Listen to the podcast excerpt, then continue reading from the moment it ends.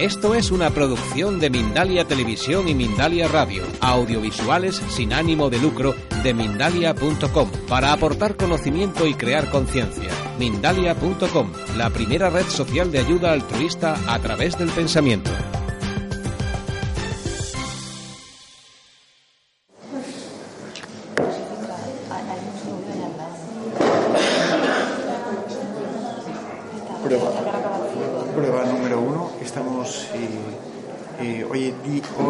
Día 20, aunque ya más falta porque ya te ponen la fecha. Pero la costumbre. Hoy es día 20, nos encontramos en la reunión Asamblea de la SEI Nacional. ¿Ya está grabando? Estamos en Albir. Yo, yo estoy ahora eh, grabando un poquito de muestra. Eh, muy bien, Pedro. Muy bien. Hostia, me, me he bajado unos, tío. eh, increíble. Eh, vamos a realizar- Detector de señales. ¿Eh? Que hace convertir frecuencias en voz. Ah, muy vale, chulo. Es. Muy curioso.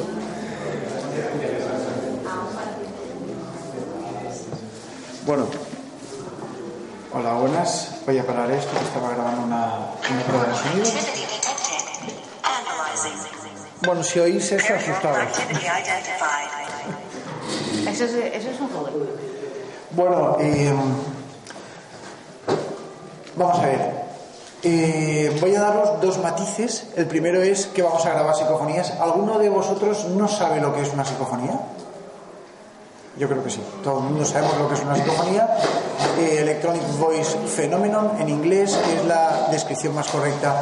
Aunque eh, el motivo por el, que, por el cual estamos reunidos hoy es precisamente por el factor psicofónico. Psicofónico, donde se describen las dos- los dos parámetros. Psicofonía. Una psicofonía que tiene posiblemente un origen en la mente.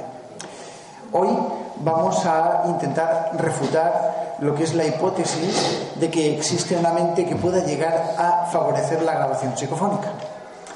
Eh, esto es difícil en determinados momentos, en determinados ambientes. Hay mucho ruido fuera, evidentemente no es un momento, por eso hemos dilatado un poquito, a ver si se relajaban un poquito. Eh, creo que, Joaquín, eh, ¿dónde estás? Aquí. Ahí. El- creo que no tardará mucho en ese.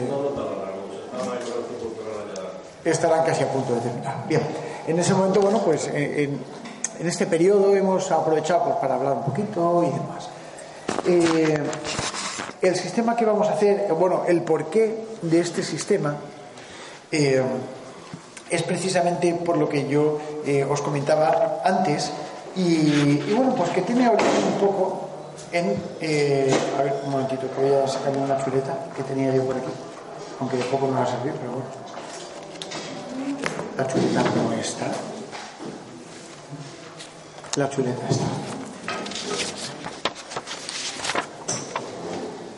En el año 1941 nace eh, Attila von Schleif, que es precisamente la medium que pierde a su hijo e intenta contactar con él por diversos medios. Entre ellos utiliza él eh, un grabador de un disco de vinilo mm, a 78 revoluciones por minuto, como os había comentado esta mañana. ¿no? Eh, bueno, mm, quizá esto es lo que a ella le llama la atención como principio de contacto, como muchos grupos eh, realizan. Con los auriculares. Vale. Y bueno, se interesa el parapsicólogo Raymond Bailes. Raymond Bailes, eh, de alguna manera, realiza un experimento el 5 de diciembre del año 1956 en el cual intenta demostrar que el origen de esas misteriosas voces, 56, ojo, eh, tres años antes de que Jürgenson grabase la primera inclusión psicofónica, supuestamente. No fue así, pero bueno, en fin, sí que fue así, en teoría. Eh, y a partir de ahí es cuando el término psicofonía empieza a adoptar un poco eh, la comprensión y el porqué psicofonía. Eh, un sonido que posiblemente provenga del alma o de la mente. En enero del año 1959 se publica el artículo en la American eh, Society for Physical Research, en la Sociedad eh, Americana para la Investigación de los Fenómenos Extraños, y empieza a crear una polémica. Esto, evidentemente, eh, se apunta desde el punto de vista técnico como una aberración científica, no podía ser, pero sin embargo, bueno, pues estaba ahí. Es por ello, por el motivo en el que, por el que la psicofonía eh, se considera, eh, técnicamente hablando, no como las voces de los muertos. Vale, eso es una hipótesis. Pero también hay una hipótesis que dice que pueden ser extraterrestres, hay una hipótesis que dice que pueden ser ruidos ambientales, hay una hipótesis que dice que pueden ser ruidos ambientales y otra hipótesis que pueden ser sonidos generados por la mente del ser humano en condiciones telepáticas. Eh, es muy difícil refutar estas hipótesis, muy difícil. Eh, pese a que si nosotros grabamos y obtenemos una respuesta coherente, supuestamente no debería de obedecer a un estímulo mental, porque si no todos los estudios de sonido, por ejemplo Pedro que trabaja con un estudio de sonido, pues eh, se encontraría directamente todos los días con grabaciones mentales y sería imposible prácticamente. Entonces, en ese sentido, eh, eh, tendríamos planteada la refutación como planteamiento hipotético, pero no es fundamental. Para que sea fundamental hay que refutarla y para refutarla hay que hacer pruebas. No se han hecho pruebas suficientes como para poder establecer que realmente eh, la psicofonía tenga un origen mental. Sí es verdad que Francisco Máñez eh, hizo un experimento hace mucho tiempo, pero lamentablemente una de las personas eh, consiguió, creo que era Spiderman, rostro de Spiderman, Sí. una estrella, ¿no? En fin, consiguió lo de Spiderman a través de una eh, teleplastia, eh, psicoplastia, o como queramos llamarle, pero lo cierto es que una de las personas que trabajó en ese grupo eh, desmintió que los resultados fueran tal como él lo decía. Bueno, en fin, cada uno puede decir y quitar y poner. Al fin y al cabo el experimento era interesante por parte de Francisco Máñez, eh, pero no era contundente. Así pues, No, parece ser, algún inciso, Sí, sí. parece ser que, que el experimento consistía en intentar crear esa imagen, pero según la información que nos llegó eh, fue todo lo contrario. Apareció la imagen y luego lo que se intentó es decir que se cap- intentaba capturar esa imagen, con lo cual el procedimiento pues parece ser que no, no tuvo el rigor, según esta persona que nos notificaba el experimento, no tuvo el rigor que realmente pues se- se perseguía con, con ello, ¿no? Era solamente ese, ese apunte. Bueno, el caso es que esto eh, se hizo, eh, no tiene nada que ver, es un pequeño detalle, pero nosotros sí que vamos a intentar, desde la Sociedad Española de Investigaciones Parapsicológicas, levantando acta de registro hoy del experimento que vamos a hacer, para que así conste.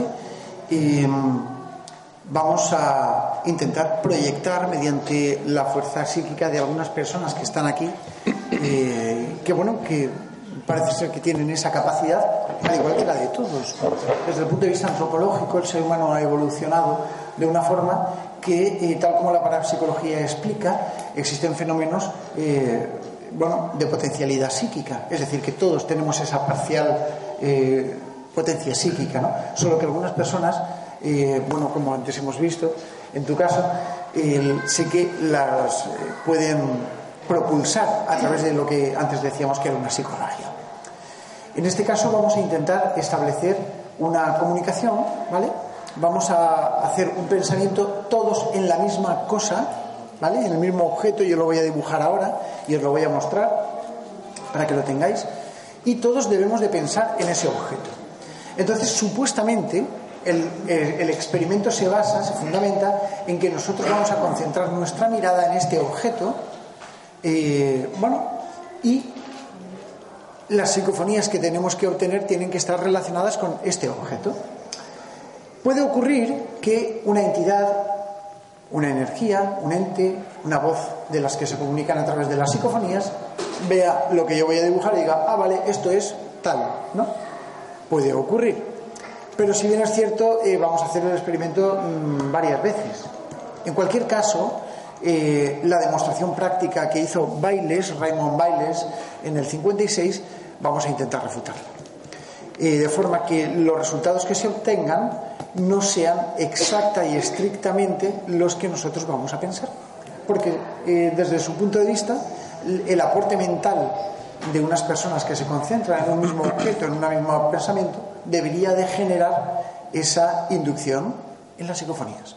Si realmente la psicofonía fuera una captación mental. ¿Mm? ¿Lo habéis comprendido más o menos? Yo creo que está bien claro. Es decir, telepáticamente vamos a emitir una fuerza y los aparatos de sonido, que ahora los describiremos, van a registrar supuestamente esa fuerza. ¿Vale? Doy una, una puntecita. Perfecto. Para rizar todavía más el rizo, eh, dos corrientes que, que hoy luchan por seguir de alguna forma intentando descifrar qué es el fenómeno de la psicofonía es la corriente post-mortem, o la que nos diría que ahí detrás seguimos existiendo, y no solo eso, sino que además es posible la comunicación con el más acá, es la corriente post-mortem trascendente, donde de alguna forma entidades o inteligencias o energías inteligentes que comunican con nosotros siguen existiendo o están ahí sin la necesidad de un soporte físico como el nuestro. Esa sería la primera hipótesis. Luego estaría la que se enfrenta cara a cara al 50%, que es la hipótesis que, estamos intentando, pues, de alguna forma, ver hasta qué punto se vincula con el fenómeno, ¿no? La hipótesis mental. Fijaos que la más coherente, la más cuerda, la más racional, evidentemente es ¿cuál? La mental. Pues ahora os voy a explicar, y aquí Francisco, que es psiquiatra, imagino que me podrá dar muchas lecciones sobre el tema, cuando intentamos explicar que podemos proyectar algo de la información que tenemos en nuestro interior sobre estos equipos, Hoy tenemos equipos digitales, pero antiguamente teníamos magnetófonos de cinta cerrada, otros más antiguos que eran los famosos magnetófonos de cinta abierta, los Revox, ¿eh? los que utilizaba incluso Jürgenson en sus primeras capturas. Y esa técnica es la que nos va a hacer de alguna forma, he perdido el hilo, ¿qué es lo que quería decir? ¿El qué? Eso es, vale. Efectivamente, voy ahí. Me empiezo a dar datos y me, y me pierdo. ¿Qué es lo que se necesita si realmente hay una vida después de la muerte o otra vida paralela? ¿Qué es lo que se necesita para llegar hasta la nuestra? Se necesita un sistema de comunicación que no sabemos cómo llega. A mí lo que me preocupa en las psicofonías no es lo que aparece, sino por qué aparece qué medidas o qué, o, qué, circunstancias utiliza o qué mecanismos utiliza para llegar donde esté hasta nuestros mecanismos. ¿Por qué me estáis escuchando a mí? Porque mi, mi voz genera una vibración en el ambiente que se llama sonido, que llega hasta vosotros porque podéis escuchar lo que está dentro del espectro que yo genero. Vuestro oído permite escuchar entre los 20 y los 20.000 hercios. Mi voz está dentro de ese, de ese espectro. Los perritos pueden escuchar los eh, sonidos subsónicos que se llaman, ¿no? que están por debajo de lo que es nuestro pabellón auditivo, por debajo de los 20 hercios. Hasta ahí todo claro. Podemos dar por hecho de que hay vida después de la muerte o hay una vida distinta a la nuestra que no necesita soporte físico y que es inteligente y se comunica con nosotros, que para demostrar eso necesitamos tela, o podemos decir que todo es producto de nuestra mente sobre la materia. Ahora bien, que es a lo que iba. ¿Cómo proyectamos aquí? Necesitamos hacer una psicocinesis. ¿Por qué decimos que una cinta es virgen?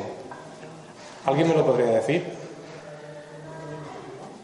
Porque no hay nada. Pero ¿cuál es la explicación de la que no hay nada? Porque las partículas ferromagnéticas que la componen están completamente desorganizadas están formadas de forma aleatoria, con lo cual no generan ningún mensaje. Cuando mi voz queda capturada por el micrófono y pasa a la grabadora, se reordenan y crean un mensaje que es el sonido que podemos entender. Y eso tiene una frecuencia. Pues imaginaos que sin la necesidad de un aparato fonador capaz de producir esa vibración en el ambiente, se genera una voz y altera de forma a distancia, con una psicocinesis, energía a distancia, de la mente a distancia, sin intervenir físicamente, y altera las partículas ferromagnéticas de una cinta para reorganizarlas de tal forma que lo que yo piense se quede aquí. Tela. Ahí lo dejo. Es decir, con esto quiero decir que es tan difícil de poder atestiguar que es la mente la que interviene sobre la materia, como decir que los muertos se comunican con nosotros. Es igual de difícil e igual de indemostrable. Decían los neurólogos que la capacidad energética del biocerebro es de 0,00001 milivoltios. ¿Qué significa eso? Que realmente no podemos alterar ese sistema para crear un mensaje. Pero ¿está relacionado el mensaje con nosotros? Por supuesto, desde el mismo momento en el que somos los partícipes de la grabación. Pero ¿qué es lo que ocurre cuando aislamos al ser humano de las grabaciones? ¿Qué es lo que ocurre cuando hacemos los experimentos de doble ciego? Que sin tener información ninguna van saltando los grabadores y reproduciendo preguntas que alguien ha grabado sin que nosotros sepamos y obtenemos respuestas a esas preguntas que nosotros no sabíamos cuáles eran. Hay un sistema de comunicación en el que el ser humano no participa, con lo cual es muy difícil poder defender la hipótesis racional. ¿Qué es lo que nos queda? Seguir especulando. ¿Somos nosotros los que dicen que son muertos? No.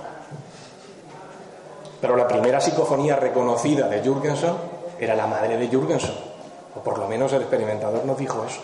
Es decir, nosotros no tenemos culpa de que las psicofonías se autentifiquen como eh, seres fallecidos. ¿Me explico un poquito? Son ellas las que dan información. Nosotros podemos coger esa información y manejarla pero nosotros no podemos, con lo cual este tipo de experimentos nos ayudan a saber si estamos creando las bases correctas de investigación o no vamos por el buen camino. Indudablemente participamos. Eso es indudable. Desde el mismo momento en el que somos partícipes del fenómeno, somos partícipes de la psicofonía. Ahora, ¿es el producto de nuestra mente? ¿Se pueden dar las dos circunstancias? Sí. Yo acudo a lugares donde no tengo absolutamente ningún reparo en entrar y no tengo psicofonías. Y entro a un lugar que me da apuro, que me causa impacto, que me da miedo y hay muchas psicofonías. ¿Por qué tiene que ver el número de psicofonías con, con la forma en la que yo me siento en ese lugar? ¿Tengo que ver en lo que está sucediendo? Sí. Pues eso es lo que vamos a intentar ver esta noche. Si con todas las mentes pensantes podemos proyectar algo de la información en estos cacharros. ¿Me explico un poquito? Tenéis, estamos haciendo un poquito de tiempo, sobre todo para ver si desalojan un poco la cafetería que está a punto, a punto, a punto. Pero bueno, ¿tenéis alguna pregunta, algún comentario? Dispara. el tema que ha mencionado. Bueno, es un apunte, ¿eh? no quiero ir en contra de lo que ha dicho pero a mí me plantea una cierta de. Ahí estás, Alfredo, gracias. Los experimentos de doble ciego me parece muy bien porque es cuando alguien graba una serie de preguntas, luego se reproducen y se graban en otro experimentador, investigador o lo que sea, que, que no tiene conocimiento de esas cosas. Pero yo me planteo, en el momento en que nosotros grabamos esa cinta para ese doble ciego, no estamos implantando nuestra intencionalidad, por lo tanto, de alguna manera ya hemos abierto la puerta de comunicación. No sé, es una hipótesis. Pero quién. Es interesante. Ahora, te... Pero quién. Nosotros participamos. El experimento de doble ciego se realiza cogiendo una cinta antiguamente, las cintas de cassette. Yo te daba una cinta a ti y te decía, Fran, toma esta cinta. Francisco, toma esta cinta. El otro. O simplemente te decía, Francisco, compra una cinta y tú en tu casa graba lo que te dé la gana. Y es, en, varias preguntas tú haces tus preguntas las que a ti te dé la gana, sin que, sin que yo conozca lo que tú estás intentando, eh, lo que tú has grabado. Cuando se colocan varios sistemas de grabación, o mejor dicho, de reproducción, y de forma aleatoria, es posible que salga tu pregunta, la de Francisco o la del otro, y a lo mejor que la tuya sea la quinta la de Francisco sea la segunda eh, pregunta que se hace, y contestes a, contesten a una de ellas, el experimentador principal, que soy yo, no está interviniendo. ¿Estaría interviniendo también? Sí, pero aquí hablaríamos de la intervención a distancia. Volvemos con otra problemática. ¿A cuánta distancia? Espera, espera, espera un, segundo. Eh, un inciso a lo que dice Pedro. Yo hice, evidentemente llegué a la misma conclusión que tú has llegado, al igual que la hemos hablado mil veces entre los compañeros, ¿no? Y yo me planteé lo mismo. Y digo, bueno, pues existe una intencionalidad por parte de las personas que, que lo graban. Entonces hice dos cosas. La primera es eh, pensar que si en efecto existe esa intencionalidad, eh, la respuesta debería haber quedado grabada en la grabación original que ha hecho la persona. Con lo cual revisé la grabación original. Yo eh, he hecho muchas veces el experimento de doble ciego. Por ejemplo, te doy a ti una cinta, tú me la grabas, me grabas cinco preguntas y me dejas un espacio de dos minutos entre pregunta y pregunta, ¿correcto? ¿no? Bien, entonces yo revisaba los comentarios de tu cinta después de haber obtenido alguna psicofonía positiva en el, aparato registrador y no, no había nada. Punto uno, vale, podría ser aceptable. Punto dos, eh, para solucionar eso, yo eh, cogí una serie de preguntas puestas en un cuestionario enumeradas eh, por números. Y con un programa de ordenador generaba eh, una serie de números aleatorios que yo no sabía.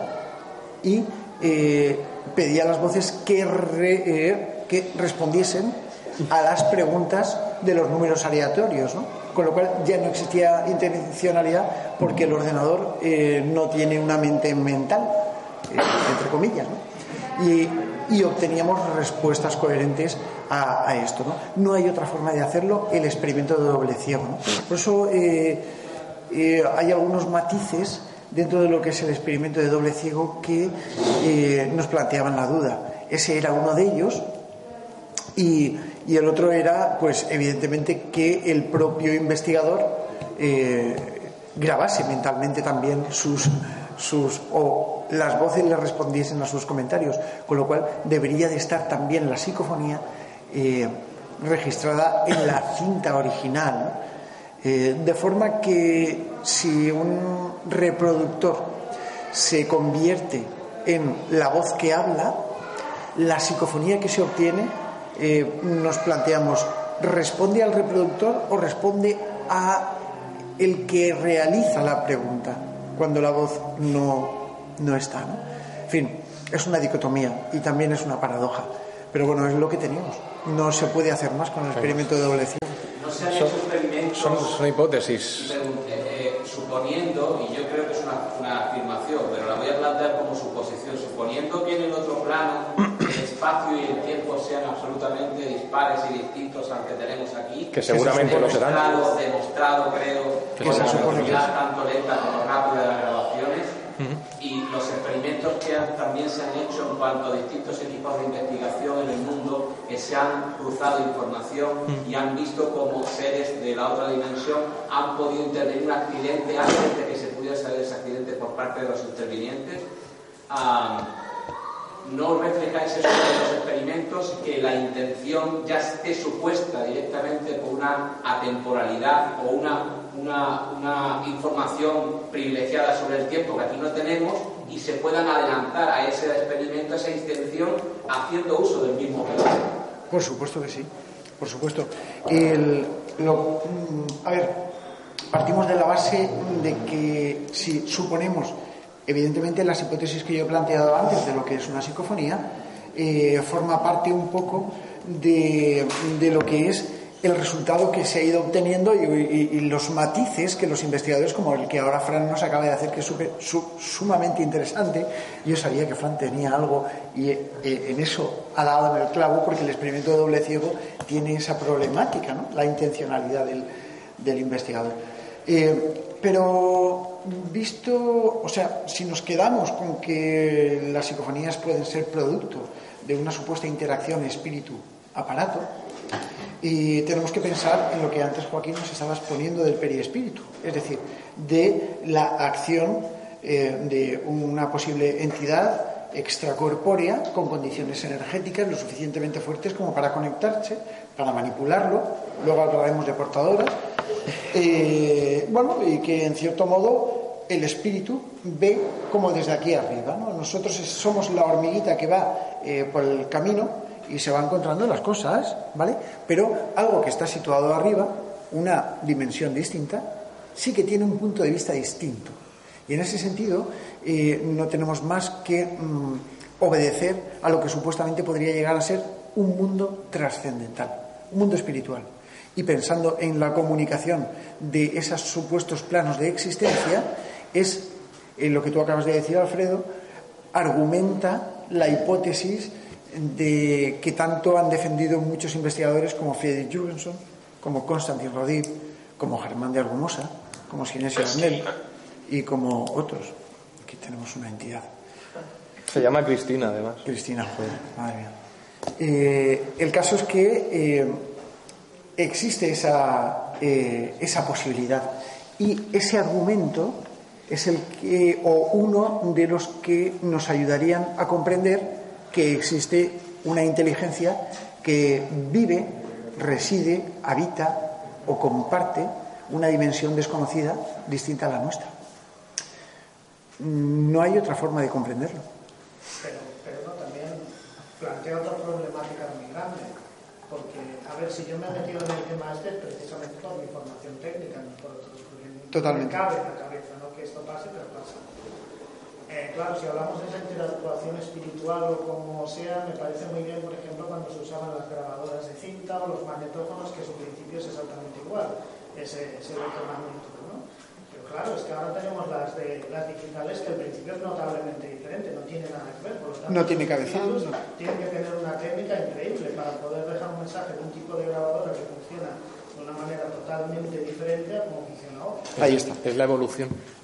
Mira, Es la evolución del fenómeno a la técnica. ¿no? El fenómeno se adapta a la técnica. Eso es. Correcto, Exacto, correcto, el fenómeno se adapta a la técnica. Mira, yo el, eh, te explico. El, en, el, en el primer libro mío de psicofonías, ya algo antiguillo, pero bueno, eh, yo exponía una hipótesis, y creo que la conoces bien, la hipótesis de la transformación energético-sonora. Eh, yo planteaba algo que muchos investigadores hemos utilizado desde hace mucho tiempo, que son las portadoras. La portadora no es ni más ni menos que la energía. Existe una energía. Físicamente, Fran, eh, bueno, mm, de alguna manera existe eh, lo que es la ley de la el- la primera ley, el primer postulado de la conservación de la energía, que como decía antes, ni se crea ni se destruye, solo se transforma. En ese sentido, si nosotros obedecemos a que existe esa energía, eh, ¿qué es lo que tenemos nosotros encima de la mesa que pueda llegar a transformar la energía en voz? Al fin y al cabo es algo que se nos escapa. Se nos escapa eh, por una condición y es la condición puramente física. La energía se modula. Yo ahora, como, como muchas veces pues, en, en las conferencias, hago esto. Vamos a escuchar, ¿vale? Atención, vamos a escuchar, vamos a poner atención en lo que no oímos. Una voz resuena por allí. Siguen. Una palmada. Ahora pregunto, ¿en qué se transforma el sonido de la palmada cuando yo le doy a mis manos y rebota? De la misma manera que existen energías como la energía eléctrica, como la energía química, cuando a un coche se le pone gasolina, la energía química del motor hace que se muevan unas piezas, hace que se mueva un alternador, genera energía eléctrica. La batería alimenta una luz, que son los faros, se convierte en energía lumínica. Si ponemos la mano en el capó, se convierte en energía calorífica, porque está caliente. Se convierte en energía cinética. ¿Qué quiere decir esto? Que una misma fuente de energía, que es la química, se transforma en distintas fuentes de energía, que son las que hacen posible sensaciones como el calor, la luz, etc. Entonces, desde ese prisma, ¿en qué se convierte la energía sonora cuando sale de mi mano?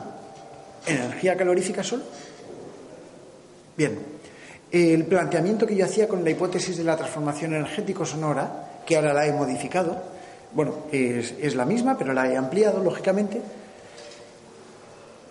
implica a pensar que las voces, las entidades, de una manera que no conocemos y no nos lo, no nos lo podemos eh, preguntar porque no la conocemos, lo que haría sería transformar de alguna manera el contenido sonoro de un ambiente en psicofonía. Aquí hay muchos experimentadores Yo creo que todos, en algún momento dado, hemos puesto una grabadora para intentar obtener psicofonías. Y en ese sentido, cuando nosotros obtenemos psicofonías, ¿cuántas veces nos hemos ido, por ejemplo, a King's Chapel? Se acerca. ¿Cuántas veces nos hemos ido a King's Chapel, por ejemplo, y hemos obtenido psicofonías con la rever del lugar? ¿Cuántas veces, Fran? ¿O cuántas veces te has metido tú en una casa, has, has controlado el ambiente y te has dado cuenta de que las psicofonías que se están recibiendo tienen las mismas características de tono, timbre y formación, es decir, portadora, que las que se están recibiendo en el, en el aparato. Y técnicamente has controlado de que efectivamente no se pueda tratar de ninguna voz externa. Sí, pero sin embargo, la mayoría, no digo todas, ¿eh? pero la mayoría de las psicofonías se obtienen cuando tú vas a obtenerlas, cuando pones la intencionalidad de captar psicofonías. Me encanta. ¿Y por qué no esa intencionalidad es el motor detonante para que se produzca la psicofonía? Yo estoy casi convencido, pero no puedo demostrar. No, no, no, no, ahí está. ¿Por qué tú respondes cuando yo te pregunto? Porque, porque para una comunicación tiene que haber, un- tiene que haber, ambos tienen que estar de acuerdo. Pero si tú y yo ni siquiera hablamos, ¿podemos seguir existiendo tú y yo aquí? Claro. Puede pasar un señor por la calle y no te dice nada. Y tú eh, pasas a un metro de él. Y si paras y le dices, por favor, ¿me, ¿Me dices decir la hora? La hora.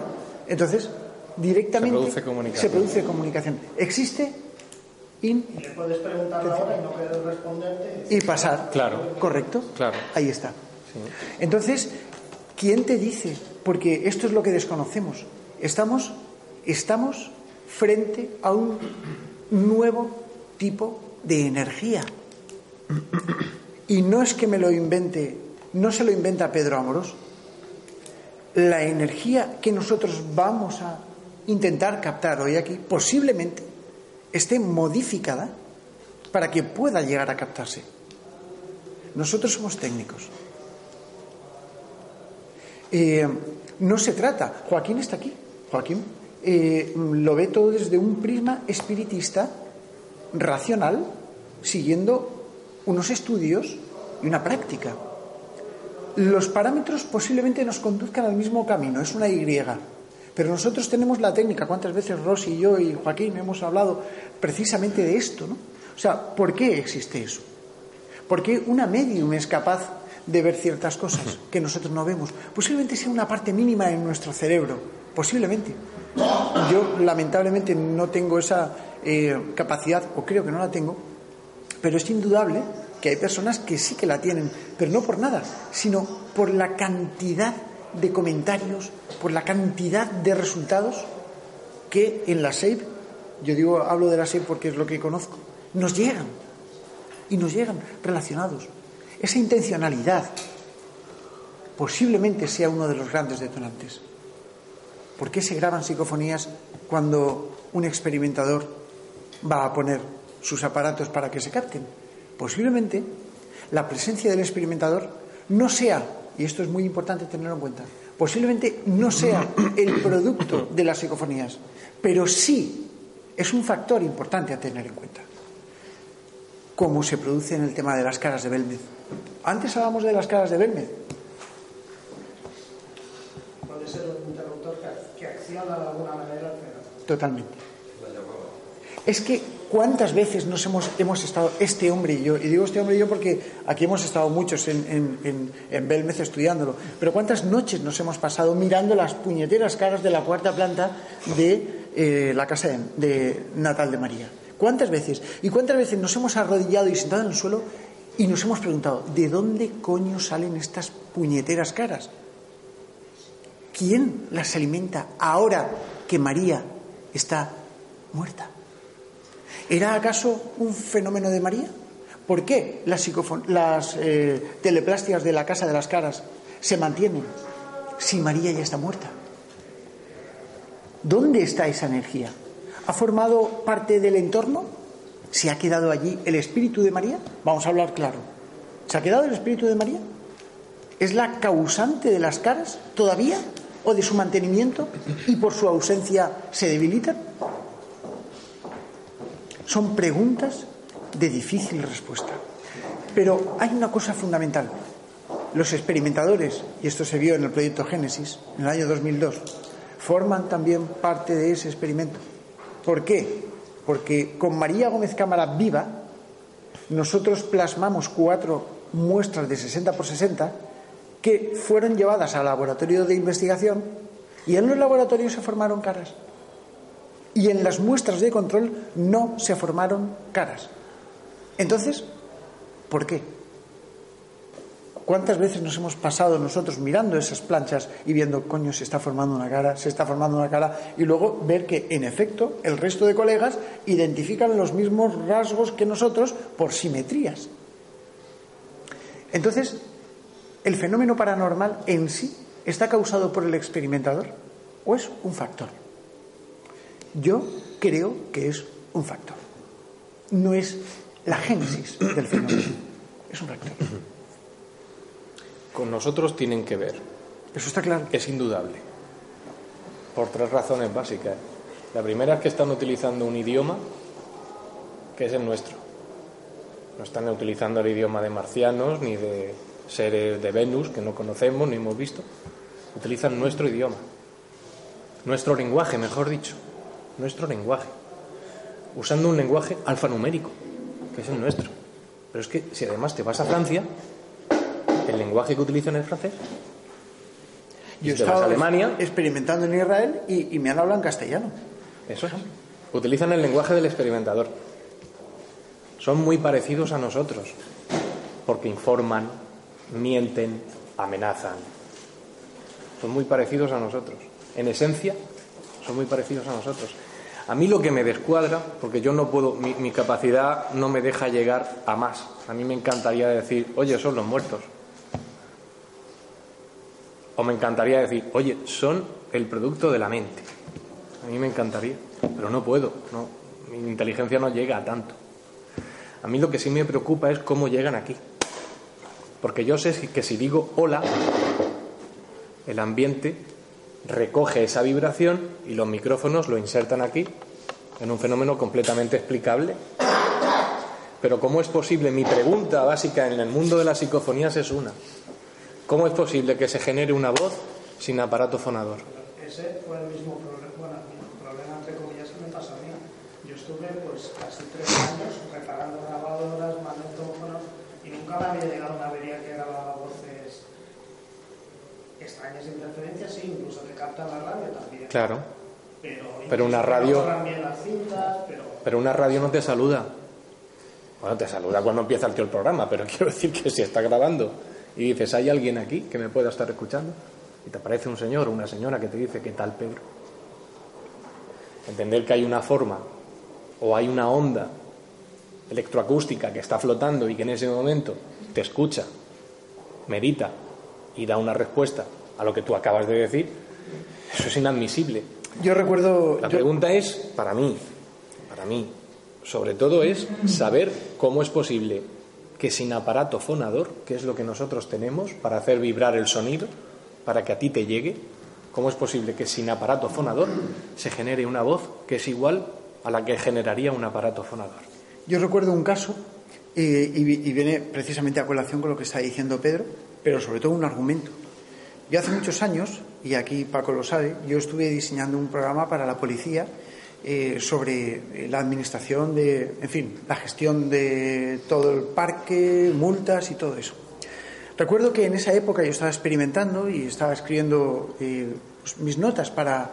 Yo el primer libro lo hice en base a 5.000 experimentaciones eh, controladas. Y recuerdo que un día estaba en casa, yo estaba estudiando la carrera en ese momento, y bueno, pues yo tenía la costumbre de que a las a la una, una y media, cuando me iba a dormir, mm, cogía la prensa y me ponía a leer, ¿vale? Fijaos lo que me, lo que me ocurrió. Recuerdo que aquel día me puse a grabar, me preparé un café, había terminado y no tenía sueño, bueno, voy a grabar un poquito. Pongo el magnetófono, me cojo la prensa y empiezo a ojear.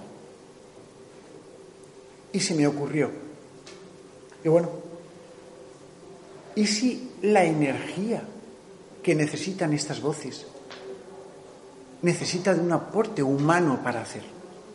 para generarla. Cogí un papelito de estos de tomar notas, Lo acerqué y yo estaba leyendo una noticia. En Alicante hay un castillo que se llama el Castillo de Santa Bárbara, muy bonito, y con muchas historias de fantasmas, bueno, alguna. Y cerca de Alicante había un violador. La policía iba loca buscándolo, porque se habían dado descripciones, tal, en fin, y no lo encontraban. Y yo, eh, eh, yo me quedaba hasta altas horas de la madrugada en la jefatura de policía, precisamente trabajando, cuando, cuando por las noches se trabajaba mucho mejor. Y yo recuerdo que un buen amigo, también compañero, creo que ya está jubilado, que es Ramón Villó de Parra, eh, un cabo también de la policía, y bueno, eh, estaba allí conmigo y me ocurrió que durante la noche, arrugando un papel, yo pregunté dónde vivía el violador, que me dieran la dirección. Y aparece una voz que dice Tozábala, así tal cual, Tozábala. Digo, Tozábala. Digo, ¿esto qué es? Se lo enseño a Ramón y Ramón dice, no, esto no hay ninguna calle en Alicante que se llame Tozábala, ni Zabala, ni nada de Zabala. Digo, ¿por qué no buscas doctor Zabala? A ver, porque sabemos perfectamente que a veces doctor Zabala, nada. Y habíamos prácticamente desechado, yo sigo con mi trabajo y me dice Ramón, dice Pedro, ¿por qué no buscamos en un callejero antiguo? Efectivamente sacó, abrió un cajón, sacó un librito oxidado que tenía, que era un callejero antiguo, lo abrió y venía a la calle Doctor Zavala, que estaba muy cerca del castillo.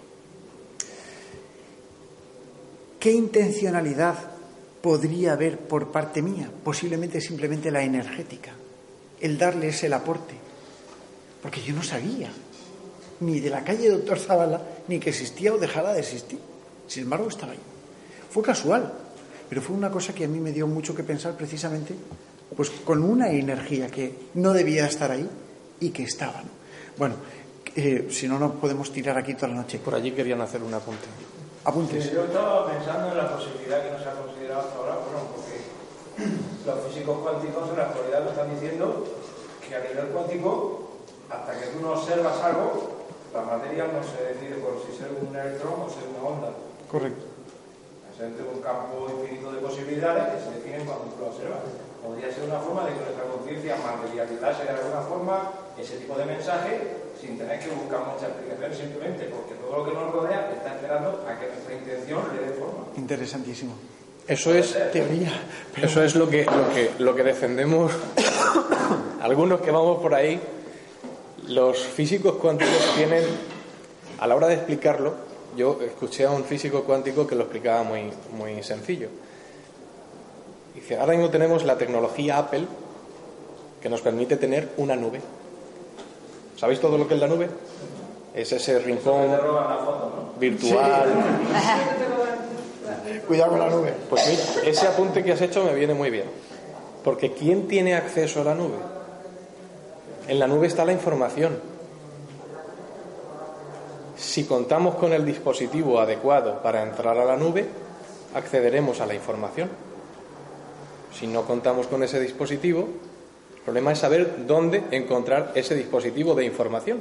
Por eso muchas veces nos encontramos con los fenómenos paranormales, porque encontramos el dispositivo, no lo vemos, si lo encontramos, y en ese momento se produce el disparo y decimos, eh, se ha producido un fenómeno paranormal, que acabo de dejar tener constancia de él porque ya no lo veo, pero había un momento como si corrieran el telón. Es como si estuviéramos en un cine y viéramos solamente la pantalla, el telón. Y de repente alguien llegara y hiciera, ¡zaca! Y te dejara ver la obra de teatro que hay detrás. Y te corriera otra vez el telón. Y dirías tú, hostia, juraría haber visto a 20 tíos ahí haciendo una obra. Pero ya no la veo. Es como si tuviéramos, como si la capacidad, como si la conciencia humana pudiera entrar a la nube, ver esa información y sorprenderse. Lo que pasa es que nuestra capacidad no es capaz de entender, nunca mejor dicho, que podemos tener acceso a la nube. El, el- el concepto de física cuántica es, es muy bonito, es súper Muy complejo. Eh, yo hay dos apuntes que, que te haría. El primero, eh, como bien dices, si oye un árbol al caer, si no hay nadie para escucharlo, primer planteamiento. ¿Está el gato dentro de la caja? Segundo planteamiento, eh, el comportamiento de los filamentos, que supuestamente serían las micropartículas eh, que conforman en lugar de electrones, que serían esos eh, gusanitos, ¿se comportarían de la misma forma que electrones? Para eso es ver si existen nuevas formas de energía. Y son planteamientos que Stephen Hawking está harto de realizar. Y el planteamiento teórico de la física cuántica eh, lo dice así, y está bien claro. ¿no? Hay 12 dimensiones plausibles para comprender el comportamiento de la materia. ¿no? Y, por supuesto, eh, la física cuántica nos haría alusión a ese tipo de, de planteamientos. ¿no? Bueno, si me permitís, ahora que tenemos un poquito más de silencio, ¿os parece bien si empezamos el experimento? Por ahí hay un- una psicofonía parlante. Ya lo sé, pero es que no vamos a poder evitarlo. Hay, Es hay- la tele. ¿Eh? Yo creo que es la tele. Si es la tele, Alfredo, si es la tele, apágala. Si es la televisión, Que, que no hablen. A mí me gustaría saber si en alguna psicofonía que habéis hecho vosotros, al mismo tiempo que ha quedado registrada, la habéis podido oír. Sí. Pero entonces, entonces, eh, a ver, Al mismo tiempo, entramos en que ya no sería psicofonía Exacto, propiamente dicha. Exacto. Vamos a ver, la diferencia entre psicofonía, hay tres tipos de psicofonías. Psicofonía microfónica, psicofonía radiofónica y psicofonía directa, o lo que algunos investigadores llaman como voces directas.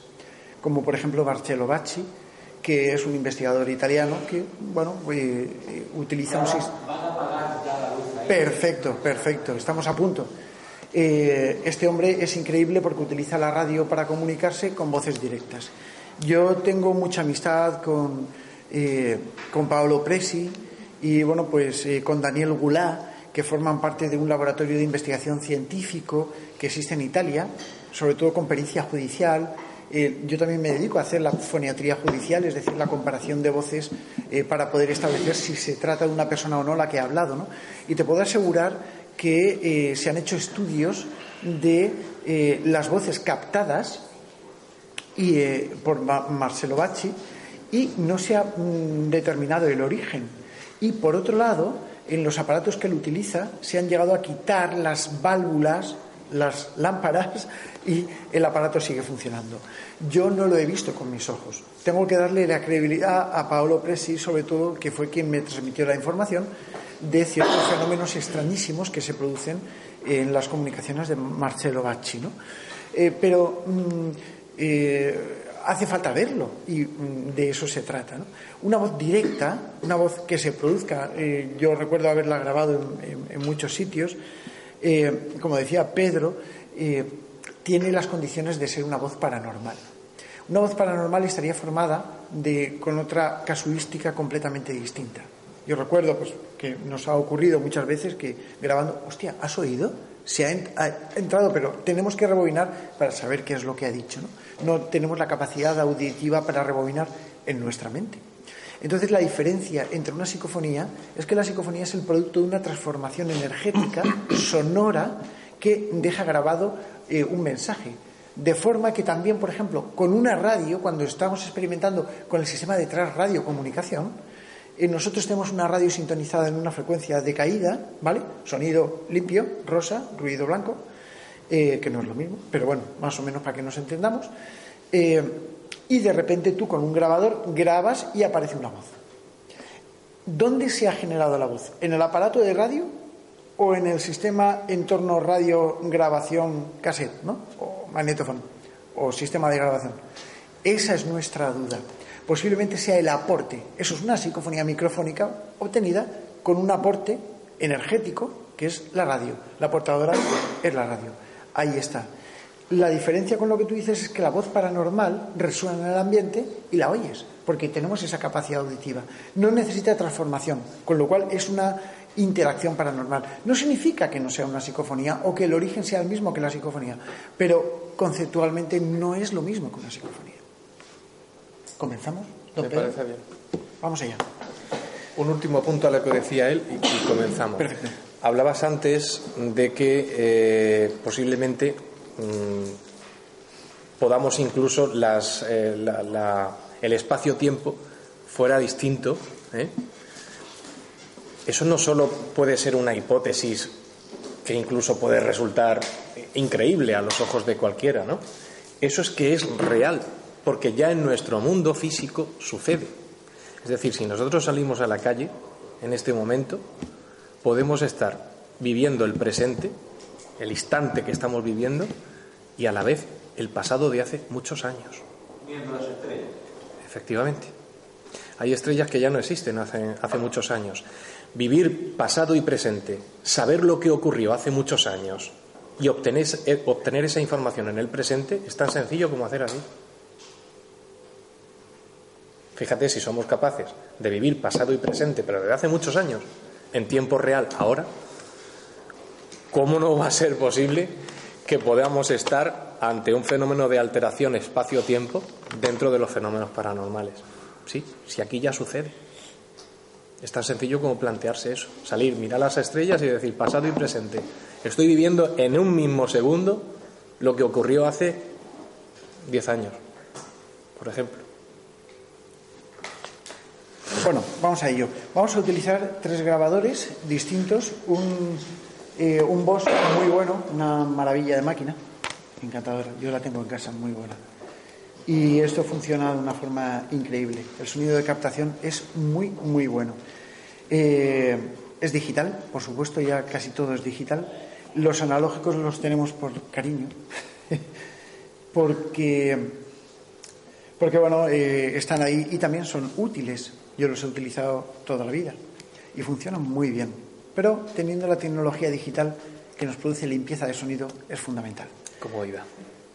Entonces, vamos a utilizar dos iPad que están secuenciados con el mismo programa de registro, que bueno, es eh, un programa que se llama registrador, mm, capturando a 48.000 hercios con 16 bits de, resolución, es decir, calidad muy buena.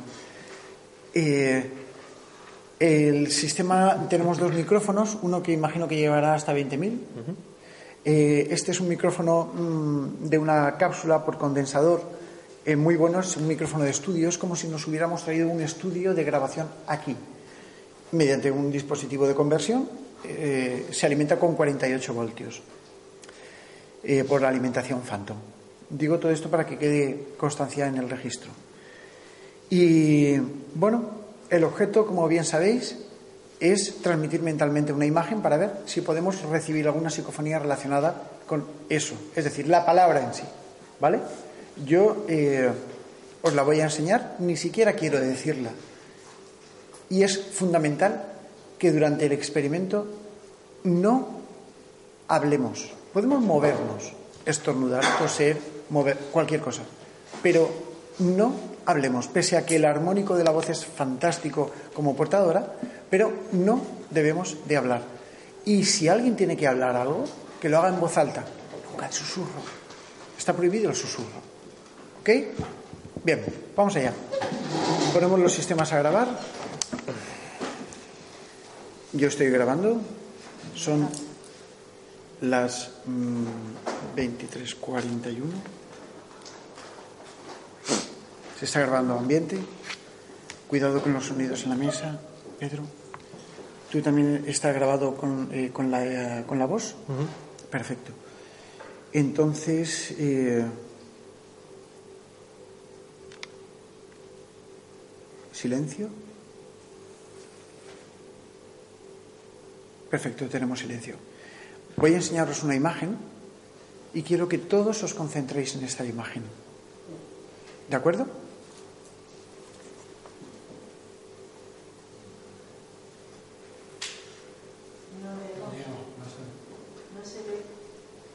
Pasándola. Gracias, Alfredo. A partir de ahora, silencio, total, que nadie hable.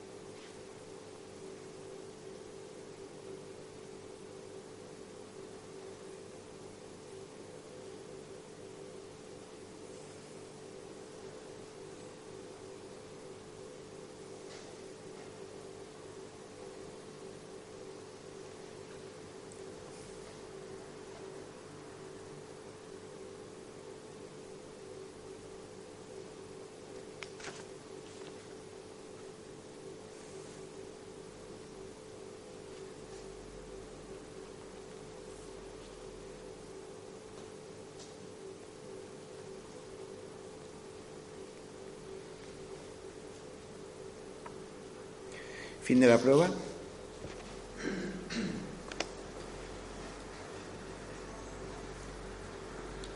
Hemos detectado cuatro, yo por lo menos he detectado cuatro cosas. Yo los voy sin.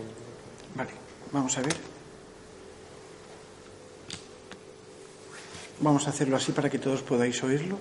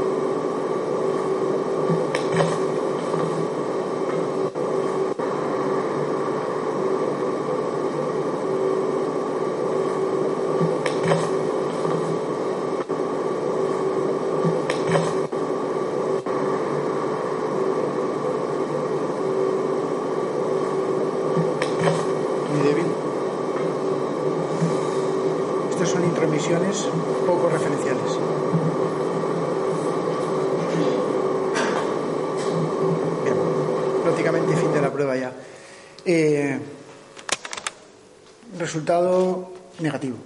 ¿Ya se ha oído todo? Sí, bueno, más o menos. No, no todo, no todo, todo, todo, pero.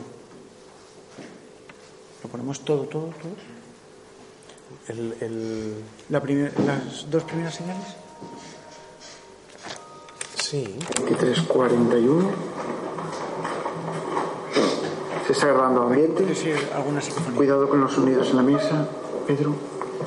Tú también. Las mm, 2341. Ahí. Se está 2341. Se está grabando ambiente. 2341. Se está grabando ambiente. Aquí, aquí. Se está grabando ambiente. Cuidado con los sonidos en la mesa, Pedro. Tú también está grabado. Cuidado con los sonidos en la mesa, Pedro. Debajo de tu Se está grabando ambiente. Cuidado con los sonidos en la mesa, Pedro. Se está grabando ambiente. Cuidado con los sonidos en la mesa, Pedro. ¿Tú también está grabado con, eh, con, la, eh, con la voz? Perfecto. Entonces, eh,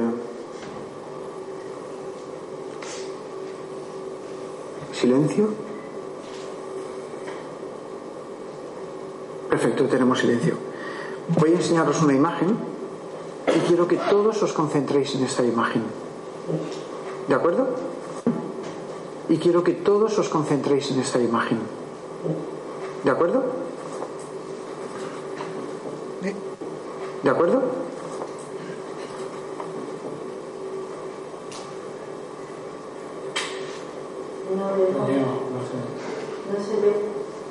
Ir pasándola. Gracias, Alfredo. A partir de ahora, silencio, total, que nadie hable.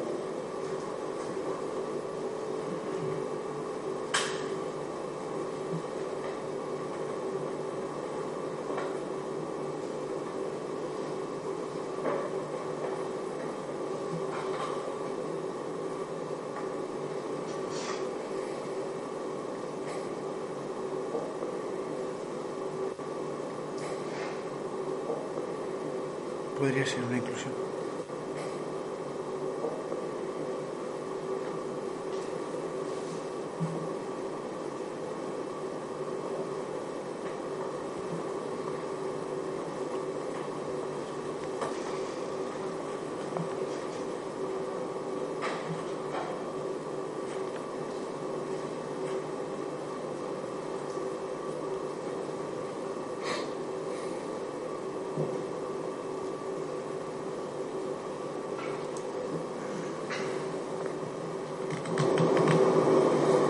Ahí le he aumentado la ganancia. Es que es lo que. Bien, Hace falta ganancia, pero hay ruido. Claro, vamos a, vamos a hacer otra prueba. Bien, segunda prueba, vamos eh, exactamente a hacer lo mismo. Nos concentramos en, en la misma imagen, ¿vale? Eh, que es una palabra, ¿de acuerdo? Y ahora sí voy a decirla. Esta palabra es un círculo, ¿de acuerdo?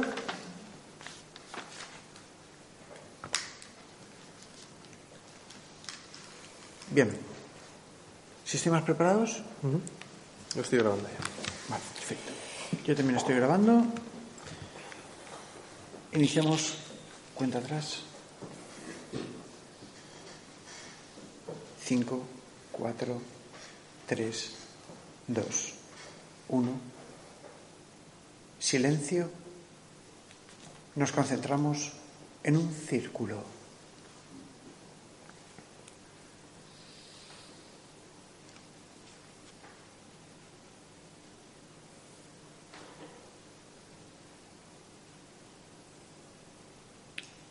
Insisto, nos concentramos en un círculo.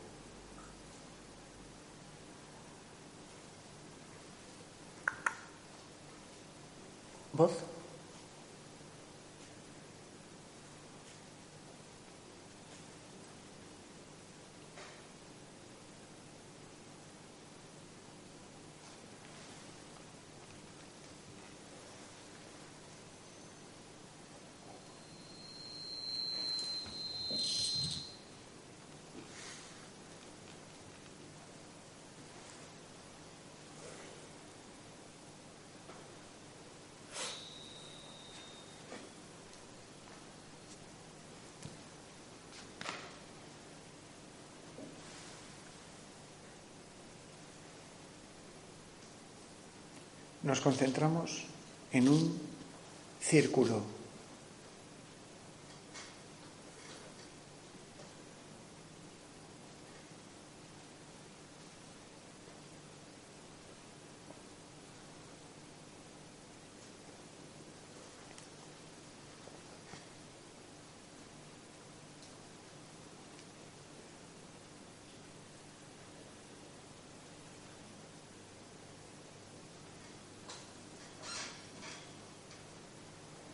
Nos concentramos en un círculo.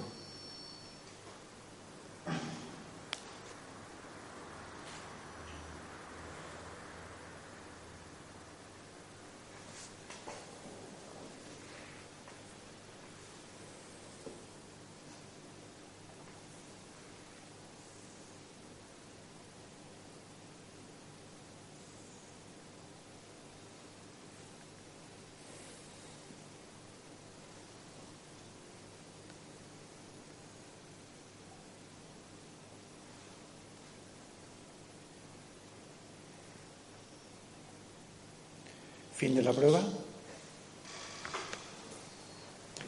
A mí me ha parecido que ha habido una inclusión. No sé, ¿vosotros habéis detectado algo? Vamos a ver. ¿Tienes acoples con los auriculares? Sí. Te cerrados. No te preocupes. Deja- déjamelos. Que mo- monitorice yo este.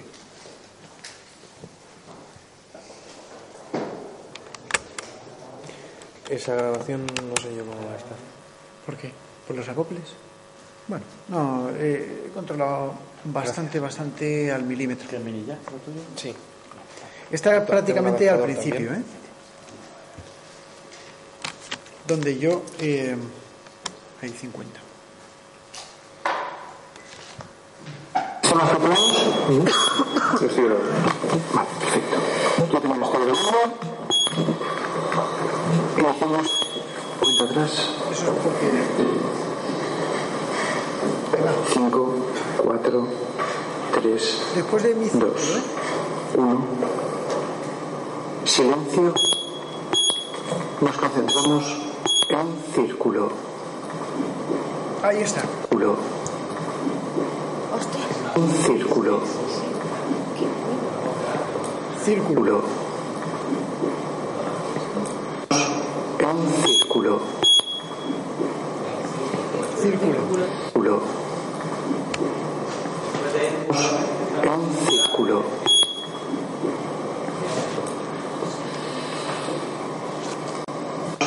En círculo. Ahí está. Nos concentramos en círculo. Dos. Uno. Silencio. Nos concentramos en círculo.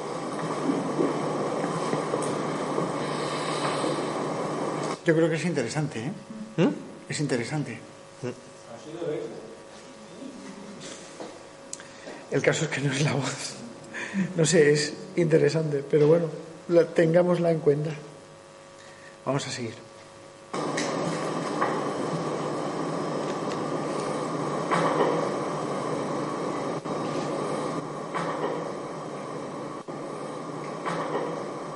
Podría ser un ruido.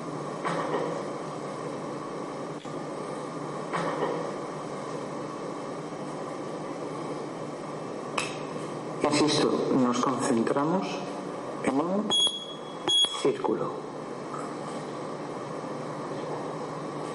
Ahí. Es igual. Es una voz.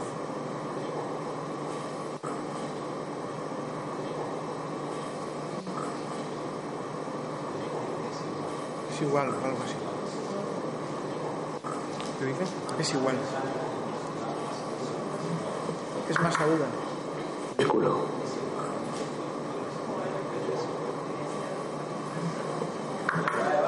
Podría ser una voz que además estamos grabando ahí de que que se escucha perfectamente. Ahí, ¿no? Con nuestro micrófono de mesa. Se escucha. Perfectamente.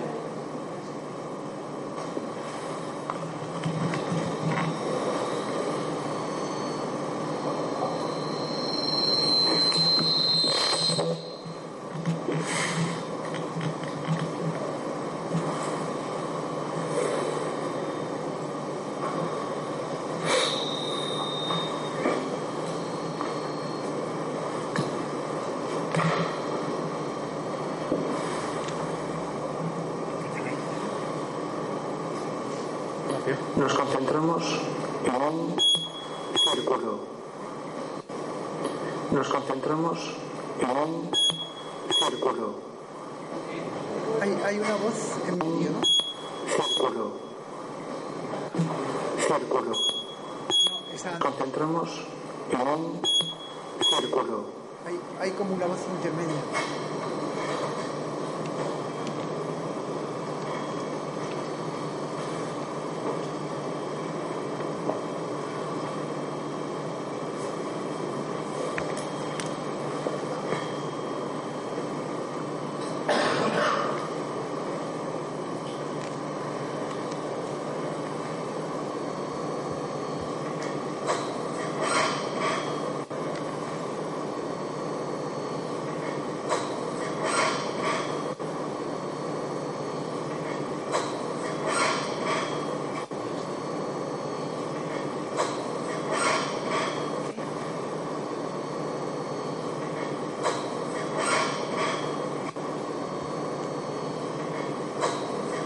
¿Alguien oye algo?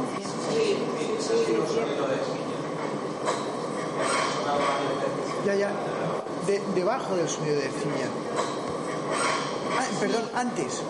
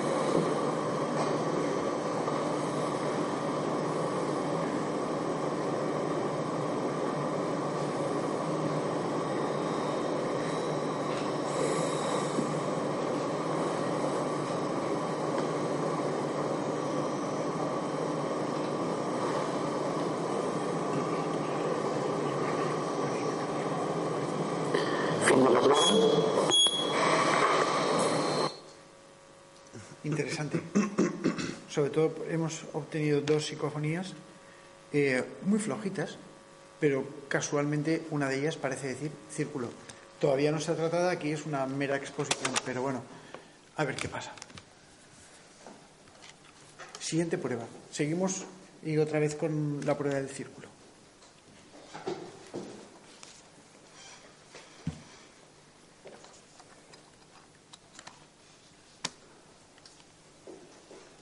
¿No tendrás por casualidad el detector óptico?